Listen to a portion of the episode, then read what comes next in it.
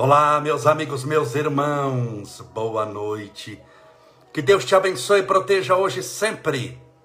Hoje é dia 8 de fevereiro, segunda-feira. Espero que tudo esteja bem com você e você esteja firme, forte e fortalecida, fortalecido na fé.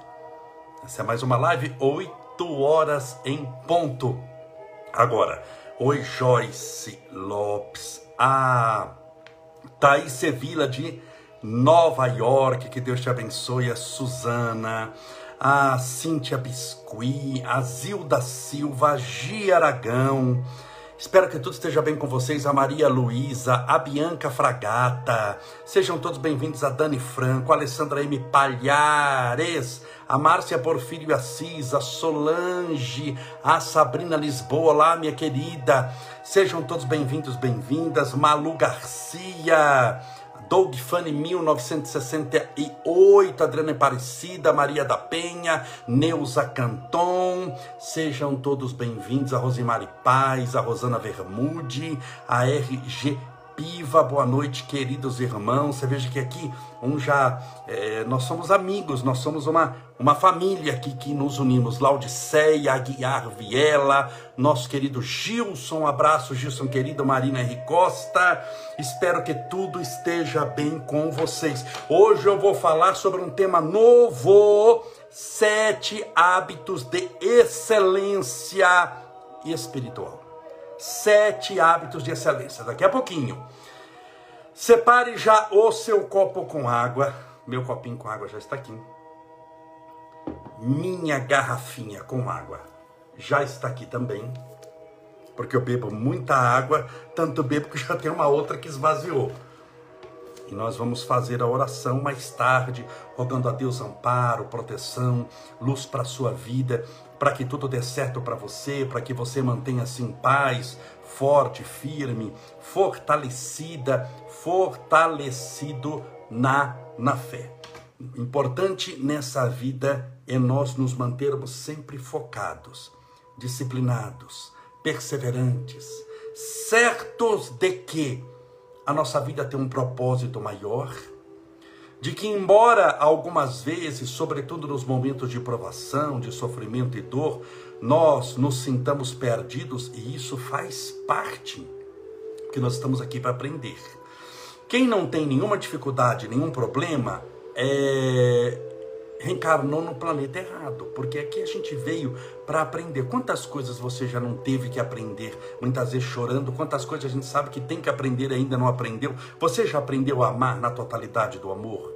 Você já aprendeu sobre a humildade na totalidade e potencialidade da virtude chamada humildade? Você já aprendeu tudo de física? Vamos pegar algo intelectual. Você sabe toda a física, matemática, astronomia, geologia, você sabe todos os idiomas. Então aqui nós somos, a gente tem que ser muito honesto, nós somos mais ignorantes que sábios. No planeta Terra nós desconhecemos a maioria das coisas. Pegue o cérebro humano. O cérebro humano é ainda desconhecido, é conhecido materialmente, mas ele é desconhecido nas suas capacidades. Nós conhecemos pouco do cérebro humano, usamos pouco das suas capacidades. Nós conhecemos, embora pareça muito, ainda tem muito para conhecer das possibilidades da mente humana. É isso que está dentro da nossa cacholinha, dentro da nossa cabeça. Você já imaginou em, em, em relação ao universo? Então, aqui, quando eu falo que, que nós passamos por Todos nós passamos por determinadas dificuldades, passamos por determinadas angústias, tristezas, provações. É porque nós estamos aqui para aprender que faz parte. Eu sempre desconfiei de pessoas, eu já disse aqui uma vez, que estão acima do bem e do mal. Eles têm resposta para tudo, conhecem tudo, aquilo não passa um teatro. Se ele está na terra, tirando raríssimas exceções, como Jesus, que veio para ensinar, mas veio para ensinar porque sentou muito nos bancos escolares da própria vida e já aprendeu muito. Você só ensina aquilo que você sabe e você só sabe aquilo que você aprende. Então nós temos muitas coisas para aprender. Nós temos muito para crescer. Tá bom? Hoje eu vou falar sobre sete hábitos de excelência. Desde já, separe o seu copo com água, separe a sua garrafinha com água, porque nós vamos daqui a pouco fazer a nossa oração. Rapidamente o Estevinho está bem, graças a Deus, está se recuperando. O olho ainda está mais fechado que o outro, é claro, por causa do trauma. Amanhã é terça-feira. Ele irá no médico para passar mais uma vez pela médica que o operou na terça-feira, amanhã.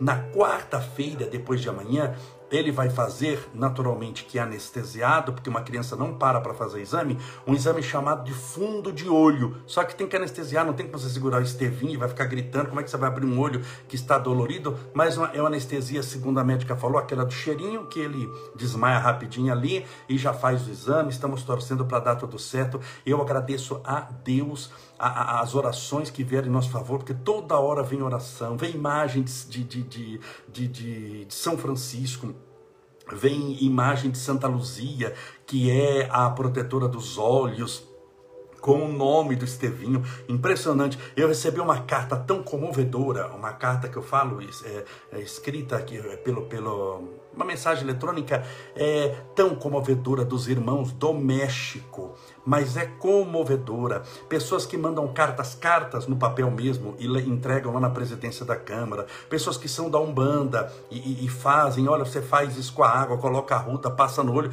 E a gente faz tudo com muito amor, com muito carinho, porque a fé, ela se manifesta de acordo com a capacidade de cada um. Importante é você ter fé nessa vida. Importante é você somar forças, não dividir. A nossa força vem da união. Isso serve para tudo na sua vida. O que está acontecendo com Estevinho e comigo é que eu gostaria que você entendesse porque para mim foi essa dificuldade, esse problema, embora eu tenha outros problemas também para serem resolvidos. Mas quando a gente tem amigos, quando a gente tem fé, quando a gente confia em Deus, você nunca se sente sozinho. Você passa pela aprovação, porque a aprovação todos nós vamos passar. Entenda bem, se cai uma bomba, é, o mundo entra em guerra e cai uma bomba. Quando a bomba explode em cima do quarteirão, pega todo mundo, não pega só os maus. Ah, só vai explodir sobre os maus. Os bons não são afetados pela bomba. Isso não existe. Isso não existe. A chuva cai sobre justos e injustos, disse Jesus. A lei de Deus é para todos. Mas qual que é a diferença então de você caminhar com Deus, de você formar uma corrente de amigos do bem? É que você nunca luta sozinho. Se eu fosse uma pessoa que tivesse, sou eu mesmo, eu tenho Estevinho, mas eu sou isolado no mundo, nunca liguei para nada, nunca liguei para ninguém, para coisa nenhuma, eu iria passar por essa aprovação, eu e ele, sozinhos. Eu, ele e a Ju, mas sozinhos, um contando com o outro, nós somos em três, sofrendo. Agora, quando você passa com milhares de pessoas mandando mensagens, milhares, e foram dezenas de milhares de mensagens nesses dias, você sente mais ânimo, força, você imagina quantas orações vêm em seu favor, pessoas que te desejam o bem. Por isso que a gente forma sempre uma corrente de união aqui, uma cadeia de união. Muitas pessoas me pedem oração, me pediram hoje para um menininho, anotei o nome, orei por ele o menininho caiu na piscina. Você imagina a angústia da, da, da família. Ele ficou 20 minutos embaixo do, do, do, da água. E não morreu, mas está na UTI. Então todos nós oramos por ele, pedimos, eu orei, eu pedi. Então, assim como eu orei, outras pessoas oraram. É, é isso que nos ajuda. Quando a gente começa a viver uma vida muito sozinho, a gente não conta com ninguém. E começa a viver sozinho porque não conta nem conosco mesmo. A pessoa já deu o mundo por perdido, não quero gastar tempo acreditando no mundo melhor. Então lute, insista, persista, não desista. Eu posso te garantir, é mais fácil você vencer uma prova da vida quando você conta. Com a ajuda de Deus, todos nós contamos, louvado seja Deus, mas quando você conta também com a ajuda de um amigo, com a ajuda de uma amiga, com a ajuda de vários amigos, com pessoas orando, vamos lá, é isso, vai, força, é como alguém que vai fazer um treino e ele está lutando para uma competição, ele está lutando com atleta. Se ele treina sozinho é uma coisa, mas se ele treina com um treinador, com outras pessoas, e o treinador grita, vai, mais um pouco, mais uma repetição, corre mais um pouquinho, insiste mais um pouco, aquilo dá um ânimo muito grande. Por isso que todo atleta profissional nunca treina sozinho, ele tem treinador, ele tem uma equipe de pessoas. Quanto mais profissional ele é, que cuidam dele porque é mais fácil assim, ele tem um nutricionista, pegando um atleta de ponta, ele tem um nutricionista, ele tem um endócrino dele, ele tem um médico clínico geral que vai atendê-lo com muita calma e tranquilidade, ele tem um professor de educação física, ele tem um médico ortopedista, tem alguém especialista em, em joelho. Então ele tem toda uma entourage de pessoas, ele, ele tem um círculo de pessoas que o acompanham. Aquilo aumenta a sua performance. Espiritualmente também é a mesma coisa. Como nós aumentamos a nossa performance, a nossa capacidade de produzir espiritualmente, a nossa velocidade de crescimento espiritual, embora a velocidade não seja importante, mas sim a qualidade que você tem ao fazê-la quando você se cerca de pessoas que podem te ajudar, que podem te amparar. Eu não fui bobo. Quando eu quis crescer espiritualmente, quando eu descobri que essa era a minha atividade, dos 19 aos 20 anos, eu, eu, eu volto a dizer que esse foi um dos maiores presentes que Deus me deu, é não ter nunca dúvida daquilo que eu vou fazer. O que, que eu vou fazer, o que, que eu vou ser? Eu não sei nem o que, que é isso. Com 19, com 20 anos, eu sabia que eu queria fazer palestra que eu queria levar a mensagem de esperança, de paz, da doutrina espírita. Então, tudo que eu fizesse a partir daí foi decorrência disso. Até ser vereador, até ser presidente da Câmara foi uma circunstância que existe porque eu estou aqui falando de Deus. Eu, eu sei disso. Eu não sou bobo. Mas o que que eu fiz? Eu não posso fazer essa caminhada sozinho. Porque uma caminhada espiritual, desde o início, eu sabia que era feita com muito testemunho, com muita luta. Eu não ia ser um frequentador de um templo religioso. Eu queria algo muito além disso, muito mais profundo. Eu queria algo que fosse mais penetrante. Então, a primeira coisa, comecei a estudar. Então, você tem que estudar sobre o tema, ler. Eu devorava livros. Depois, eu comecei a fazer amizade com pessoas que tinham já uma caminhada espiritual. Então, eu fui atrás de Chico Xavier ia lá várias vezes por ano, umas quatro vezes por ano para estar com o Chico. Por quê? Porque eu tenho que estar ao lado de pessoas que já caminharam mais do que eu, que têm uma experiência maior do que a minha. É muito melhor do que você caminhar sozinho. Então hoje, se eu tenho essa experiência, se eu posso falar, tem, tem uma pessoa que me escreveu, Câmara, gostaria demais de ter a sua fé. Mas essa fé foi conquistada no decorrer de décadas, na convivência com santos e na convivência também com pessoas extremamente difíceis. Mas eu fui atrás, isso que eu gostaria que você você entender. Você tem que ir atrás, você tem que ser proativo. Por isso que hoje eu vou falar sobre sete hábitos de excelência. Você tem que buscar a excelência espiritual. E essa excelência nunca você encontra sozinho. Então eu fui atrás de Chico Xavier para conhecê-lo. Eu fui atrás de Dona Ivone do Amaral Pereira. Eu fui atrás de, de, de, do Divaldo Pereira Franco, até conhecê-lo, até começar a trocar correspondência com ele, até poder ficar hospedado na mesma casa que ele ficava, até poder viajar com ele, até ele vir à instituição que eu dirigia. Então, com o Chico, eu fui atrás do Chico, até poder vê-lo, até poder vê-lo psicografando no centro, até poder entrar na casa dele, até poder um dia almoçar com ele, até poder ter acesso à casa dele como eu passei a ter. Então, para que isso? Para que eu pudesse me cercar de pessoas altamente capacitadas para que eu pudesse, assim, aditivar a gasolina. Não tem gasolina aditivada? Você dá um aditivo. Eu sabia que sozinho percorrer um caminho espiritual muito difícil. Não é o que a gente está fazendo aqui? Claro que você podia orar sozinho, você podia ler sozinho, você não precisa dessa live. Você podia fazer sozinho, Deus te ouve independente da live. Você sabe disso, eu sei disso. Mas por que, que você está aqui? Por que, que eu estou com você?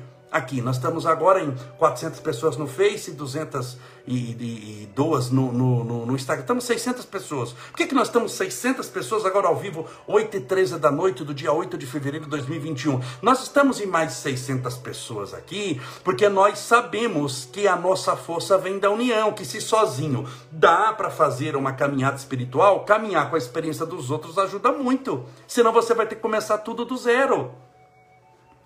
Quando você chega no mundo que não tem roda e que ninguém inventou a roda, meu filho, até inventar essa roda demora 600 anos, mil anos. Mas se você chega no mundo que já tem pneu, que alguém inventou pneu, você vai ficar tentando inventar roda se já tem pneu de caminhão, você já pega o pneu pronto, então isso ajuda demais. Mas para isso a pessoa não pode ser orgulhosa, ela tem que ter humildade de querer aprender sempre algo com alguém. Você nunca pode se fechar para o aprendizado. Não existe uma única pessoa, uma única pessoa, dou meu testemunho aqui. Não existe uma única pessoa que eu conheci até hoje que não me ensinou alguma coisa. Mesmo sendo uma pessoa perversa, mesmo sendo uma pessoa mentirosa, mesmo sendo uma pessoa perseguidora dos outros, mesmo sendo uma pessoa obsidiada, mas ela me ensina até a não fazer igual. Quando eu vejo alguém maltratando o outro, aquilo é uma lição preciosa para mim. Porque eu vejo o outro sofrendo e vejo como é ruim sofrer.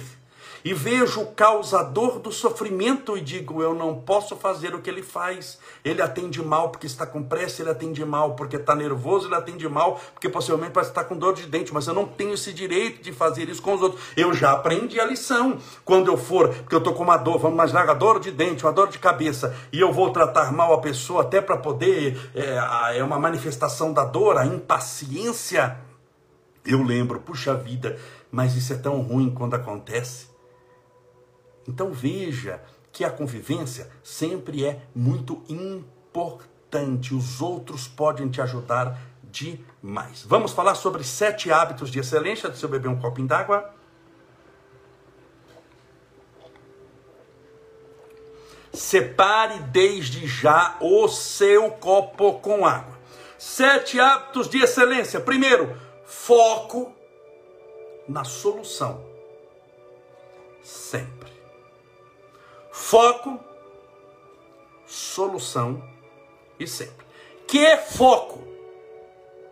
Ai, foco é olhar a vida. Não, isso não é foco. Foco é quando eu olho um ponto específico. Tudo bem? Eu pego aqui minha mão e olho um ponto específico. Não é ver tudo. Ver tudo não é foco. Foco é um ponto específico. Então você tem que ter foco na vida. Por que tem que ter foco? Porque se você não for focado, muita coisa te distrai. Porque tem tanta coisa acontecendo, sim ou não? Se você não tiver foco, vamos imaginar que você vai aprender algo pela internet. Hoje tem muitos cursos pela internet, tem faculdade pela internet, tem curso de idiomas pela internet. E você está lá com o seu celular. Você está fazendo o seu curso de inglês, tá bom? Vamos pegar o curso de inglês. Serve também para crescer espiritualmente. Você vai ter uma palestra. Foco.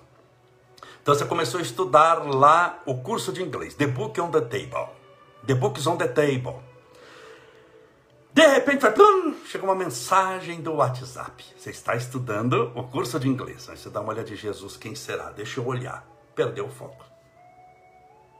Deixa eu ver o que está no Facebook. Deixa eu ver o que está acontecendo no BBB be, bobos, bestas. Bom, que, deixa eu ver o que está acontecendo. Deixa, a pessoa perde o foco e não aprende o curso. Tem gente que vai assistir uma palestra. Está prestando atenção na palestra. Alguém espirra, alguém faz alguma coisa, ele já para para olhar, perdeu o foco. Isso é um treino da mente. Eu aprendi que nada tira o meu foco quando eu estou fazendo palestra. Nada. Pode bater um carro atrás de mim, pode pegar fogo, eu continuo como se absolutamente nada tivesse acontecido. Eu treinei de tal maneira isso, o foco, que quando eu estou, por exemplo, estou comendo no shopping. Já aconteceu várias vezes. Como o shopping é grande, tem muita gente. Imagina a praça de alimentação. Estou comendo lá. Alguém derrubou um prato, faz aquele barulho. O que, que todo mundo faz? Olha, eu não olho de propósito. Eu não viro sequer o canto do olho. Eu não me dou a esse direito. Isso é treino mental.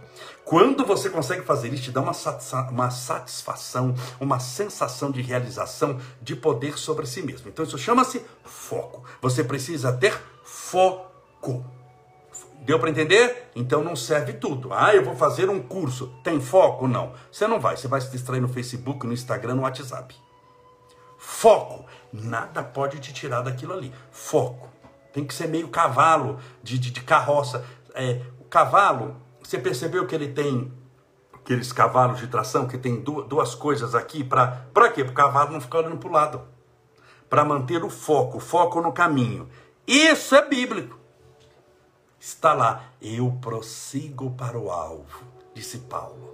Se acerta alvo se não tiver foco? Não acerta. Então o que, que você precisa?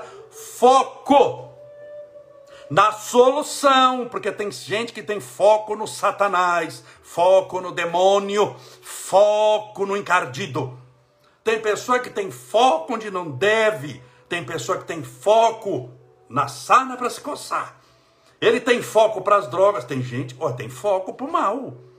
Tem gente que acha droga onde você só vê flor, você está num jardim florido, não sei o quê. O Benguito acha um negócio de comprar droga lá. Pergunte para um viciado se ele não tem foco nisso. Pergunte para o bêbado, para o alcoólatra, se ele não tem foco no álcool. Você está passeando no shopping, você não percebeu nada, ele consegue achar a garrafa de bebida ali. No... O olho dele é clínico para aquilo.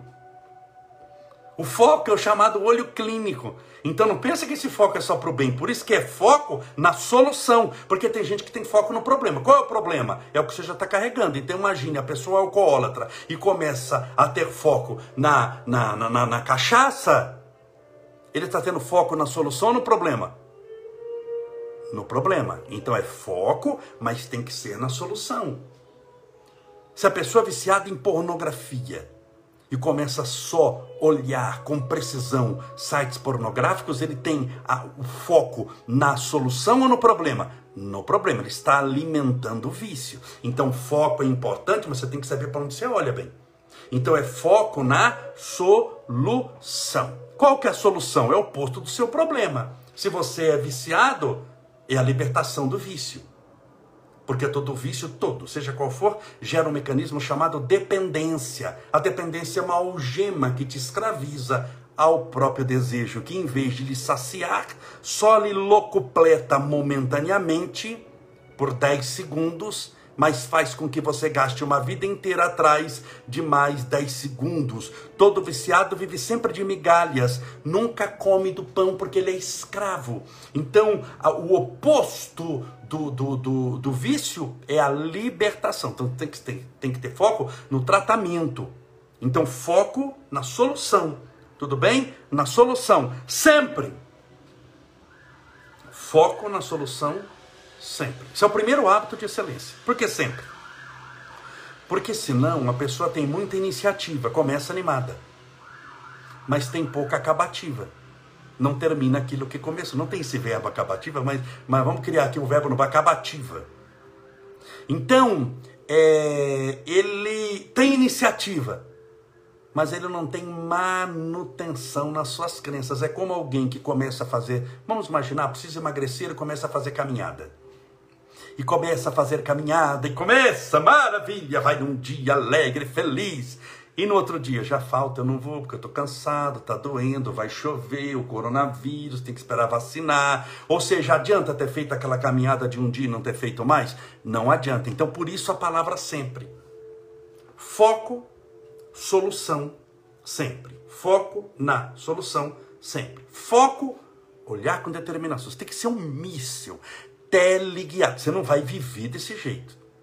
Porque senão você vai, não vai perceber o que está acontecendo do lado mas em determinados instantes de conquista espiritual, você tem que ter foco. De conquista intelectual, você aprende alguma coisa, o bendito quer fazer vestibular para medicina. Bem, se ele não tiver foco, largar a festa, largar o que está acontecendo na televisão, largar o Instagram, o Facebook, largar o WhatsApp, se ele não tiver foco, ele não vai passar vestibular de medicina, coisa nenhuma. Então tem que ter foco na solução, ou seja, você tem que saber qual que é a bendita solução.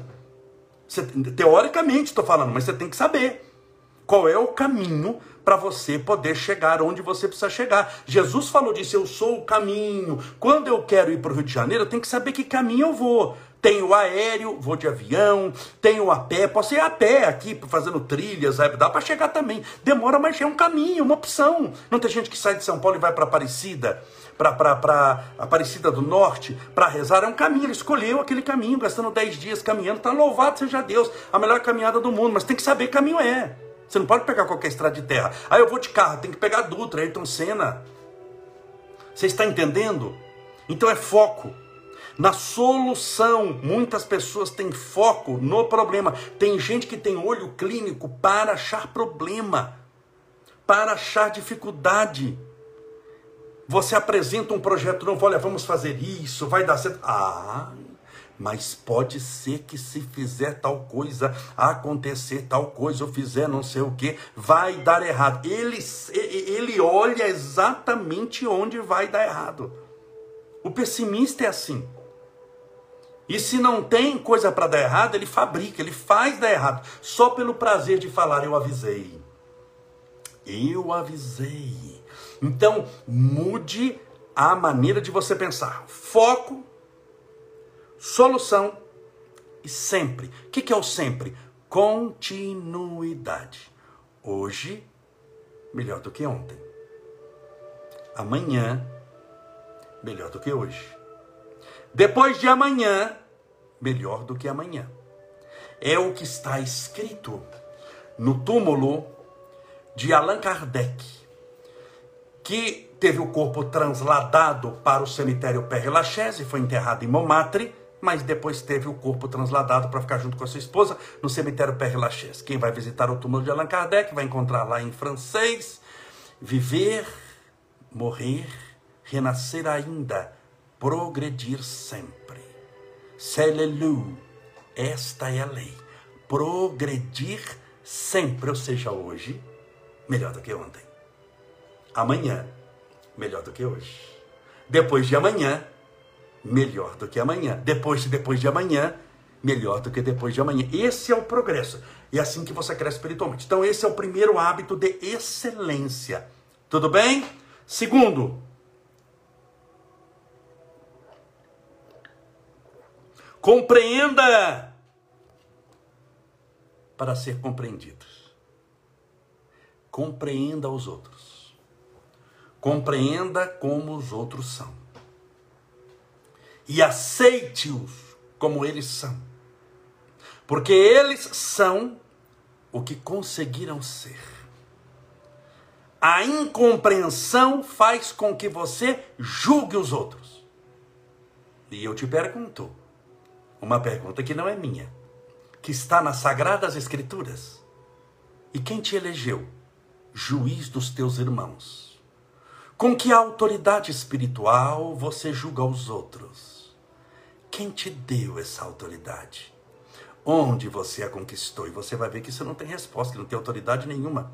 Porque nós também temos coisas para melhorarmos. Então compreenda para ser compreendido. Compreenda, tem gente que me escreve e me escreveu hoje. Quando eu falo me escreveu hoje, tem muita gente que me escreve mensagem, escreve WhatsApp, escreve no direct, mas também faz perguntas nos stories. Veja sempre os nossos stories. Vale a pena, eu respondo todas as perguntas. Fala, ah, meu pai, meu pai é isso e aquilo, que o meu pai não muda, o meu pai é aquilo, não sei o quê. O que que eu devo fazer? Que não dá para escrever, mas eu falo, mude de casa. Segue o teu caminho. Pega as coisas que te incomodam, que você acha que, que não quer dizer que são erradas, mas que você acha que são erradas, e na sua nova casa com os seus filhos, quando você for pai, faça do jeito certo, se você acha que seu pai faz errado. Mas você não tem o direito de repreendê-lo. Você pode conversar com ele, você pode dialogá-lo, mas ele é o que conseguiu ser. Você deve respeitá-lo, amá-lo. Não estou falando para concordar com ele, não falei nenhuma vez. Não falei para você ser subserviente, você concordar, mas você tem que, tem que amá-lo. Ele tem a, as manias dele, ele tem o jeito dele. Ah, mas minha mãe é extremamente pessimista. Tem gente que já me escreveu assim: minha mãe é extremamente pessimista, difícil conviver com ela, é muito difícil. Sim, mas você mora com ela? Você mora na casa dela? Sustentado por ela? Será que não é ela que pode falar isso de você?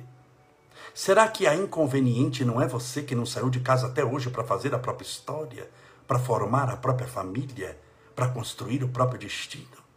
Você mora com a sua mãe e tem 30 anos e está reclamando que a sua mãe não é do jeito que você gostaria? O que você faz com 30 anos morando ainda com mamãe? Segue o teu caminho. Aprende a ser mãe, tem filhos para você ver. Depois você me conta. Aí você vai ver e você vai entender a sua mãe, possivelmente depois que a velhinha já tiver morrido. Meu Deus, agora eu compreendo como não era fácil. Então, se sua mãe é pessimista, é porque ela tem toda uma história de pessimismo para contar. Possivelmente a família dela era pessimista, ela já vem de encarnações, ela vem de milênios no pessimismo, e você, como filha, morando com ela, ela que lava a sua calcinha, prepara o seu almoço e jantar, estende a, a, a, o lençol da sua cama, e você acha que ela é pessimista, ela é o que conseguiu ser. Então pare de pensar dessa maneira. Largue de querer ficar mudando os outros. Largue de querer imaginar que os outros serão aquilo que você acha que eles devem ser que você também tem um padrão que você criou, estabeleceu esse padrão por ser seu, como sendo norma de conduta, conduta para o mundo inteiro, e você vai viver uma vida desesperadora. É igual time de futebol. Já pensou se você torce para o Corinthians e vai querer é, brigar com todo mundo que não torce para o Corinthians? Fica difícil uma convivência assim. Se você torce para o Palmeiras e vai querer que todo mundo seja palmeirense, não funciona dessa maneira, bem. Cada um é cada um. Então, o dever de um filho, de uma filha para com os pais é amá-los, cuidar deles, ouvir a reclamação. Ele limpava o seu cocô, seu xixi, deu de mamar. Você tem o dever moral de conviver com ele, ouvir a velhinha reclamando, ouvir o velhinho reclamando. Fala, Deus abençoe, sorria, ore por ele e deixe ele ser o que conseguiu ser. Ele chegou até ali, o limite dele, o limite dele não é o seu limite. Não é o seu limite. Então, o papel é amar. Então, compreenda para ser compreendido. Se você não compreende os outros, você nunca vai ser compreendido. Por que, que você não vai ser compreendido? Porque você vai ser intolerante. Você vai ser uma pessoa com nervo à flor da pele. Vai estar reclamando de tudo sempre. Então, tem que compreender. Deixa os outros serem do jeito que são. Tem gente que tem é, é, é, é mentiroso. Você tem que compreender que ele tem esse defeito moral, ele é mentiroso. Tem gente que é fofoqueiro, adora falar da vida dos outros, adora saber. Todo fofoqueiro é curioso, que ele precisa de informações para poder contar fofoca. Todo fofoqueiro é curioso. Então, é, ele fica doido para saber o que está acontecendo. Tem gente que é desse jeito, você tem que saber conviver. Eu tenho amigos fofoqueiros, eu tenho amigas fofoqueiras, muito. Quando morrerem, a, a, inclusive eu já falei para elas, a, o, o, o, velório, o, o, enterro, é dois caixões e dois baldes. Um caixão para o corpo, outro caixão para a língua, que é, é, é, um órgão à parte. Nela vai um caixão especial e dois baldes para o veneno que ainda vai pingando. Elas dão risadas, mas continuam falando mal de todo mundo. Mas são assim, elas vão mudar um dia, eu sei disso, mas eu não posso cortar a amizade. A partir de agora, eu não aceito mais fofoqueiros. E ela faria também não aceito careca. Pronto, acabou a amizade. Então não pode levar a vida desse jeito. Compreenda para ser compreendido. Compreenda. Compreender não é concordar. Chico Xavier compreendia todos do jeito que são.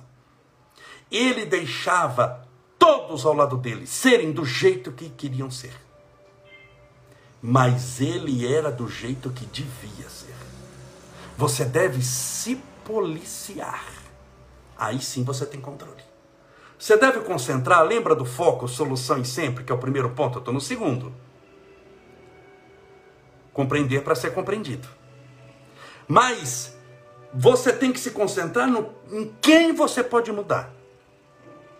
Quem você pode mudar para valer nesse mundo?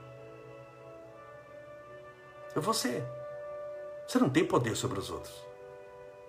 Nunca te foi dado esse poder. É uma ilusão achar que você tem poder sobre os outros, que os outros serão aquilo que se acha. Esquece, bem, esquece que você está iludido. Você está no mato sem cachorro, você brincar sem cachorro e sem mato.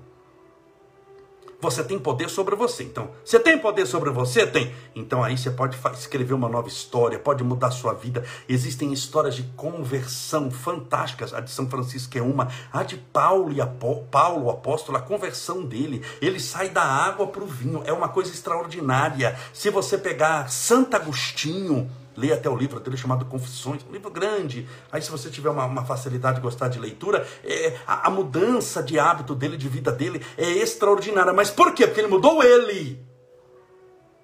Quando você vai mudar você, o céu é o limite. A pessoa sai de, de, de, de demônio para anjo dependendo da vontade. É impressionante o que a vontade, o que é determinação. Você pega Paulo apóstolo, leia o livro Paulo Estevão para você ver o que que a vontade ferrenha, o que o foco tira alguém da lama, das trevas e faz tornar-se um anjo de luz numa outra existência. Você nunca duvide da capacidade do amor, da fé e da disciplina, mas ele cuidava dele. Ele pregava para os outros o reino de Deus, falava, mas a mudança era dele. Porque por mais que gostem daquilo que você fala, depende da vontade da pessoa. Depende do querer da pessoa. Depende do interesse da pessoa. Tudo bem? Então, primeiro ponto, foco na solução sempre. Segundo, compreenda para ser compreendido. Sete hábitos de excelência. Amanhã falaremos o terceiro hábito, porque agora chegou o nosso momento de oração, Deixa eu colocar a música de oração. Separe o seu copo com água. Deixa eu até encher um pouquinho mais o meu. Separe o seu copo com água. Vamos lá.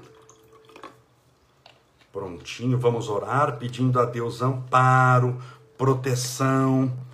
Luz para a sua vida, para os seus caminhos, para que tudo dê certo para você.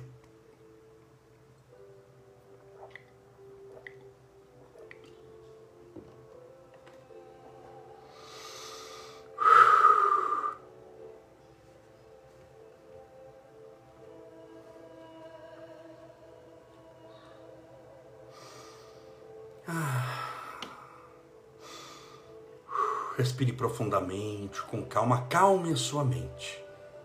Oração não é feita no desespero, na ansiedade. É o oposto disso. É a fé e a calma e a confiança em Deus. Senhor Deus, nosso Pai, Criador incriado, fonte inesgotável de todo amor e bondade. Muito obrigado, Senhor, pela benção da vida, pelo ar que respiramos, pelo alimento que nutre as necessidades do nosso corpo físico. Obrigado, Senhor, pelos recursos espirituais que jamais nos faltarão pela benção da amizade, da existência na terra, pelos amigos que granjeamos no passar de nossa existência, pelas companhias espirituais salutares, na figura dos parentes desencarnados, do, do nosso anjo guardião, dos espíritos de luz que nos desejam o bem, dos mentores espirituais que nos guiam os passos. Obrigado, Senhor, pelo ar que infla os nossos pulmões e pelo ar da vida, que é o teu amor, trazendo-nos a plenitude da imortalidade e a certeza de que jamais estaremos sozinhos. Senhor, as tuas bênçãos rogamos a todos os que sofrem, a todas as pessoas que são ansiosas, desesperadas, que sofrem pelo excesso de amanhã, destruindo hoje, que ficam com pensamentos de recorrência, pensamentos insistentes, geralmente negativos pessoas que são açoitadas pelos chamados pensamentos intrusos de morte, de raiva, de vingança, de ódio, de desesperança ou de tristeza, miséria e dor. E ficam travando diariamente essa luta dentro da própria mente, como se o mal e o bem estivessem representados pela treva e luz a combater constantemente dentro da própria cabeça, causando uma exaustão física e mental muito grande. As tuas bênçãos rogamos aos insones, aos que não conseguem dormir em paz, àqueles que ficam rolando noite após noite no colchão, e o travesseiro converte-se em uma pedra de espinhos, onde, mesmo reclinando a cabeça, não consegue descansar. E quando dorme, já exausto pela guerra da insônia contra o sono, chega a hora de levantar.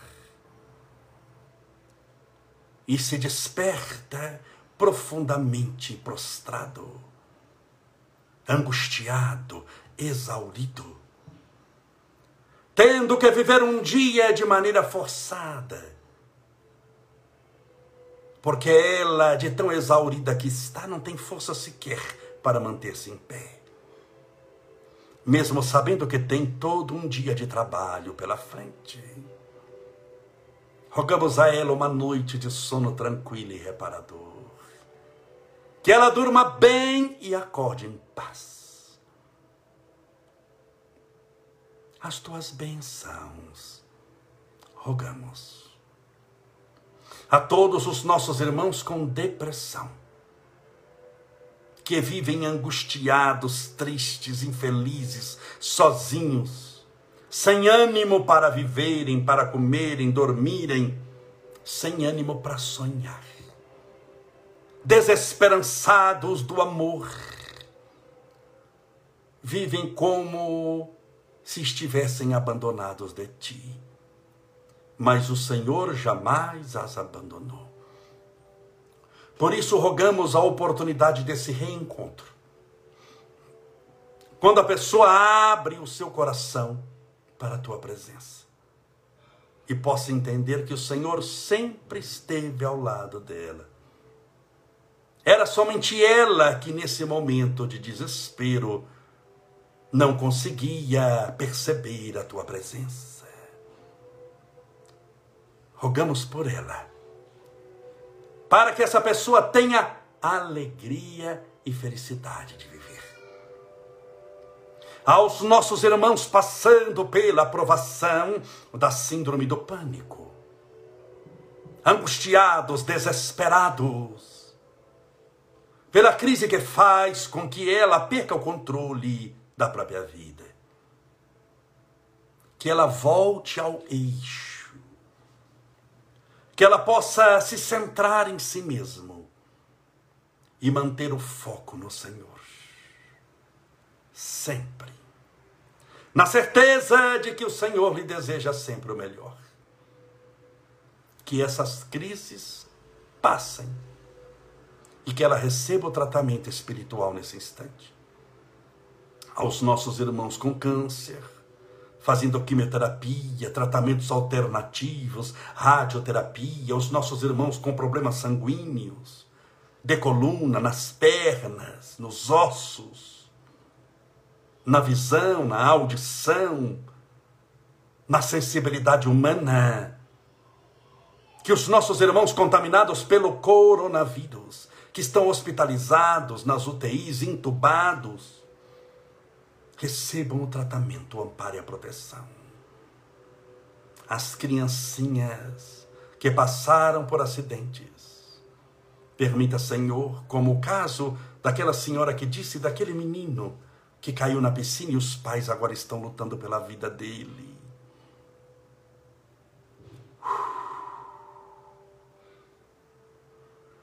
Que o teu sopro de vida sopre sobre essa criança, inflando-lhe novamente os pulmões, restabelecendo os possíveis danos cerebrais e trazendo-a de volta à vida.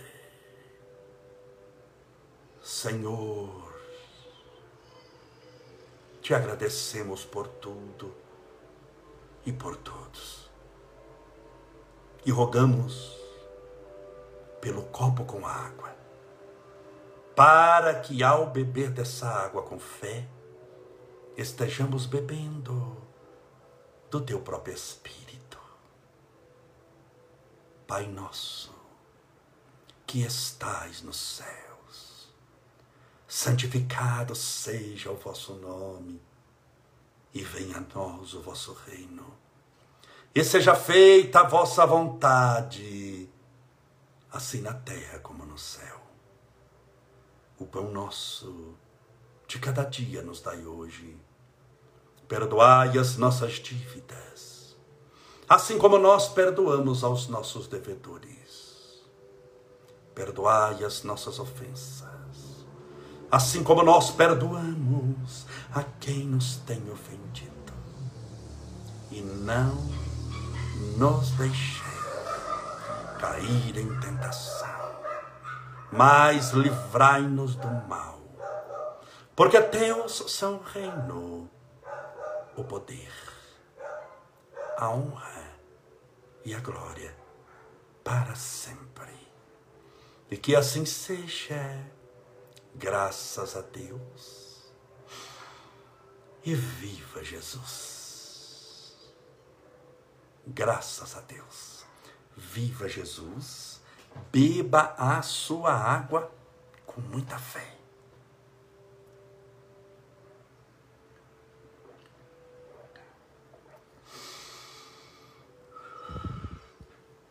Graças a Deus, meus amigos, meus irmãos, obrigado pela companhia. Veja os nossos stories, vale a pena. E pergunte lá também, porque lá tudo eu respondo. Amanhã continuaremos com os sete hábitos de excelência, já falamos dois, amanhã iremos para o terceiro. Um forte abraço, seja feliz, que Deus te abençoe hoje e sempre.